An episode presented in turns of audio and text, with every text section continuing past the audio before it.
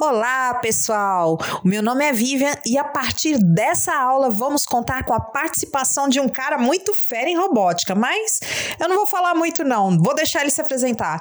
Fala aí, professor! Oi, Vivian! Muito obrigado pelo cara muito fera.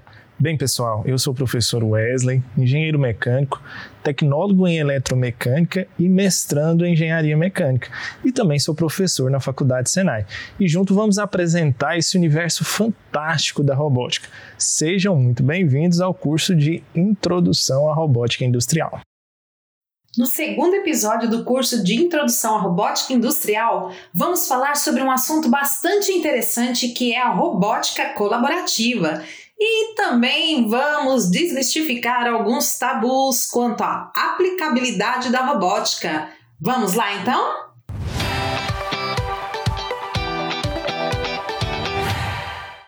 E antes de começarmos a falar sobre o tema, será que nossos ouvintes conhecem ou já ouviram falar a respeito do termo robótica colaborativa? Se você disse, mesmo que mentalmente ainda não, fique ligado que tem muita coisa boa pela frente. Vamos lá.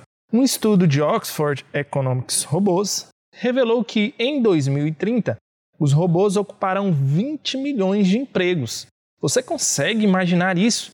É como se tivéssemos uma população inteira de robôs espalhados pelas cidades. Mas tudo isso tem uma explicação.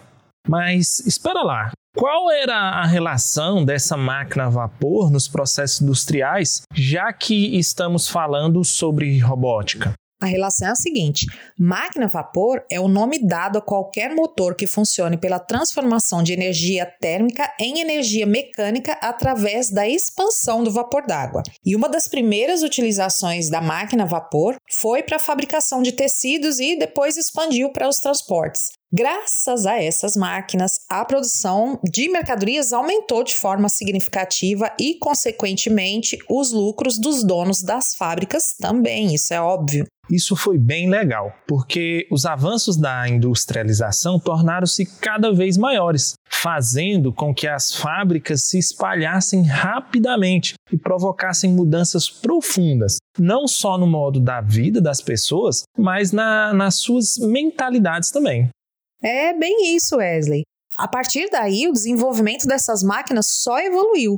Nós vimos grandes avanços em indústrias, meios de transportes, comunicação, e o interessante é que a evolução funciona como uma cadeia produtiva. Vou arriscar um palpite aqui. Cadeia produtiva, pelo que eu me lembro, é um conjunto de etapas consecutivas onde os diversos insumos sofrem algum tipo de transformação até chegar no produto final. É isso. Por exemplo, para que uma peça de roupa fique pronta, lá na loja ela passa por um monte de etapas, desde a colheita do algodão, fabricação do tecido, costura e etc. E aí, Vívia, entendi certinho? Ah, exatamente, está no caminho certinho. Esse produto final é o que nós chamamos de produtos manufaturado. E com tanta evolução assim, os processos foram ficando cada vez mais otimizados, Geravam-se mais praticidade na execução de tarefas e, pasmem, as indústrias começam a fazer mais com menos. Quer um exemplo dessa otimização? Opa, manda aí! Com o desenvolvimento da energia elétrica, por exemplo, esse avanço possibilitou a invenção de diversos aparelhos e máquinas que automaticamente ajudaram a descoberta de outras tecnologias. Ou seja, são processos interligados e que, mesmo de forma involuntária, despertam a necessidade para o surgimento de novas demandas. E é nesse cenário que o desenvolvimento dos robôs trabalhistas está acontecendo. Muito bacana, Vivian.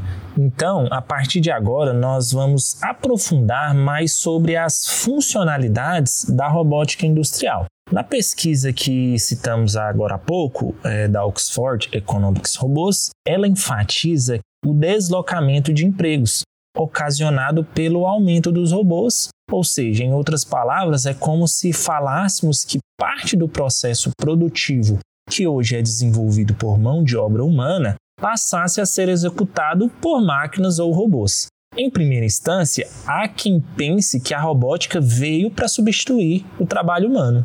Mas calma, pessoal, não é bem por aí não. Eu já posso adiantar para vocês que a robótica veio para ser uma aliada aos nossos esforços humanos. E claro, quem é que não gosta de uma ajudinha? O intuito da robótica é automatizar processos, é encurtar, digamos assim, o tempo de execução de determinadas tarefas, é melhorar o nível de precisão de atividades minuciosas que talvez não fossem supridas pela força humana. E, claro, aumentar a produtividade.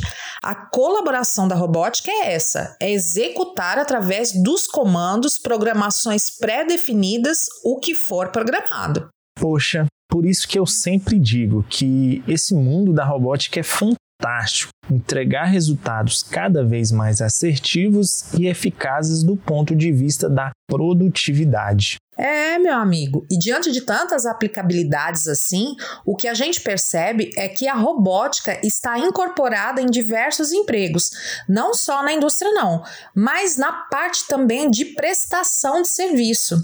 E consequência disso é essa interdependência entre mão de obra humana e o uso de robôs.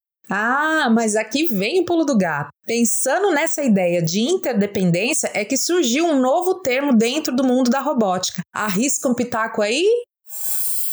Claro que arrisco. Ou você acha que eu vou perder essa oportunidade? Bem, por tudo que já foi dito dessa relação entre humanos e máquinas, por acaso estamos falando de robótica colaborativa? É isso aí, tô gostando de ver. É exatamente isso. O conceito é bem simples. Como o próprio nome já diz, a robótica colaborativa é a tecnologia atual que permite os robôs e humanos trabalharem no mesmo ambiente de colaboração. Ou seja, um irá contribuir com o trabalho do outro, e o resultado disso é um aumento na produtividade, considerando a particularidade de cada tarefa. E essa colaboração só ocorre porque os robôs são desenvolvidos com sensores sensores e programações para trabalharem cada qual no seu meio de atuação, sem interferir um no trabalho do outro. Em um segundo nível, os robôs são classificados pelo nível de controle dos programas do controlador. O controlador, na verdade, é uma máquina que é ele que vai fazer esse controle dos robôs. Alguns mais sofisticados utilizam a inteligência artificial, e como é que isso funciona? Eles dão, na verdade, instruções de alto nível que controlam esses robôs de forma automática. É, a programação ela é gerada automaticamente com a ajuda da própria inteligência artificial. E já tem os mais simples, que é utilizado o servo-sistema, que eles têm atuadores que controlam os parâmetros do dispositivo usando os dados sensoriais do ambiente externo. Ou seja, o robô ele passa a ser controlado a partir de sensores que fazem a leitura do ambiente externo, como, por exemplo, temperatura, o torque, a luminosidade. Esses são alguns dos exemplos dos parâmetros externos.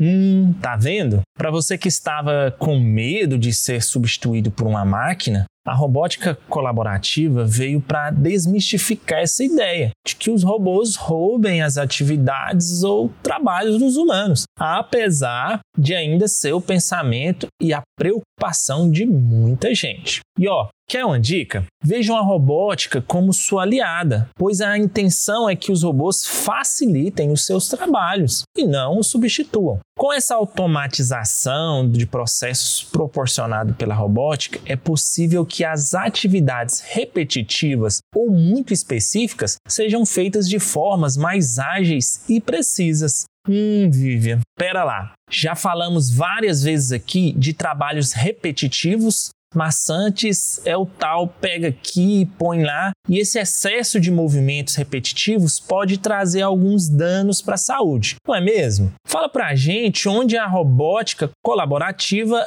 entra aí nessa questão. Sim, é bem isso. E para quem ainda não ouviu falar, a LER significa lesão por esforços repetitivos, que é uma síndrome que inclui um grupo de doenças com sintomas como dor nos membros superiores e nos dedos, inclusive dificuldade para movimentá-los devido à prática de atividades repetitivas. E a tecnologia usada para executar tarefas repetidas, como a robótica colaborativa, ganha grande destaque, pois ajuda a prevenir a LER e outros problemas relacionados à saúde. Bem importante se preocupar com a saúde e integridade física dos operadores. Sim, muita cautela nessa hora. E para entendermos melhor a aplicação dos robôs colaborativos na indústria, conta aí, Wesley, como é que isso funciona? Bom, acredito que se você ainda não presenciou, mas já deve ter visto aqueles comerciais de TV de grandes montadoras de automóveis que sempre aparece um robô fazendo o transporte de peças pesadas. Esses robôs sempre executam determinadas tarefas de maneira automática, são programados para fazer exatamente aquilo. Então, a pegada da robótica colaborativa é essa: promover estes robôs desempenhem atividades importantes que precisam de rapidez, esforços repetitivos, força, precisão e principalmente resistência, pois são esforços que muitas vezes não são compatíveis com a força braçal, por exemplo. E quem não gosta de uma mãozinha assim, hein? Ah, mas vem cá. O robô levando e trazendo peças sem a ajuda de uma força humana? Tem muita gente perguntando aí, cadê a tal colaboração da robótica, hein? ah, vou usar um trocadilho aqui. Nem tudo que se vê é o que parece, nem tudo que parece é o que realmente é. Mas vou explicar. O fato de não vermos a olho nu a intervenção humana não significa que não houve contribuição. Nesse caso em específico, a contribuição se deu através da nossa capacidade de desenhar um fluxo de programação para que esses robôs produzam comportamentos humanos similares aos nossos. E gostaria de ressaltar novamente um ponto de suma importância no caso do robô colaborativo.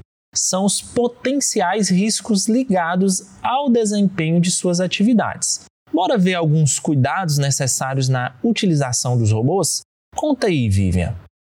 Bora lá! Mesmo sendo robôs, sempre temos que pensar na segurança das pessoas que estão desenvolvendo trabalhos próximos ou até no mesmo ambiente.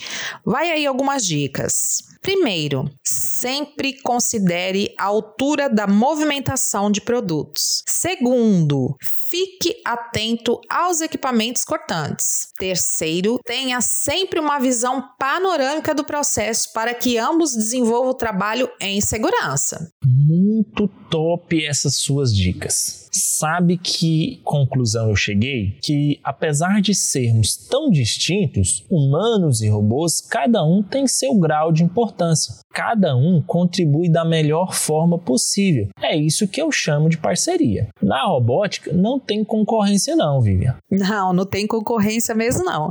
É exatamente isso, Wesley. Aqui na robótica não há concorrência. Cada um desenvolve o seu trabalho respeitando sempre as suas limitações.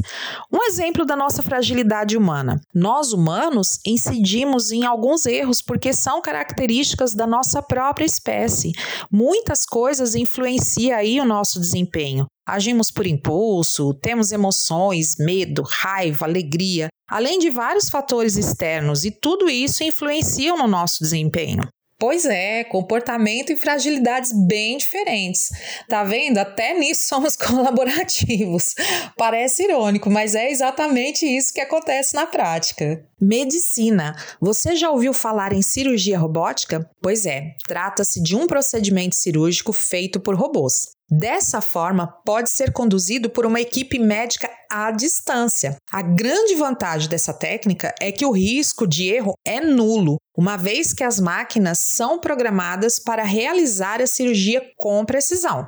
Tecnologia espacial. As características distintas do ambiente extraterrestre não permite que os seres humanos saiam explorando por aí sem nenhum equipamento. Por essa razão, as máquinas são fundamentais para o estudo dos planetas e outras áreas do universo. Diversos robôs já saíram da superfície terrestre para investigar outros lugares. É, e com o mercado em constante evolução, com o desenvolvimento de novas tecnologias que possibilitam o crescimento gigantesco das empresas, assim vem ganhando espaço a robótica industrial. Bom, pessoal, chegamos ao fim de mais uma aula do curso de Introdução à Robótica Industrial. Espero que tenham gostado e te esperamos na próxima aula. Bora, Wesley!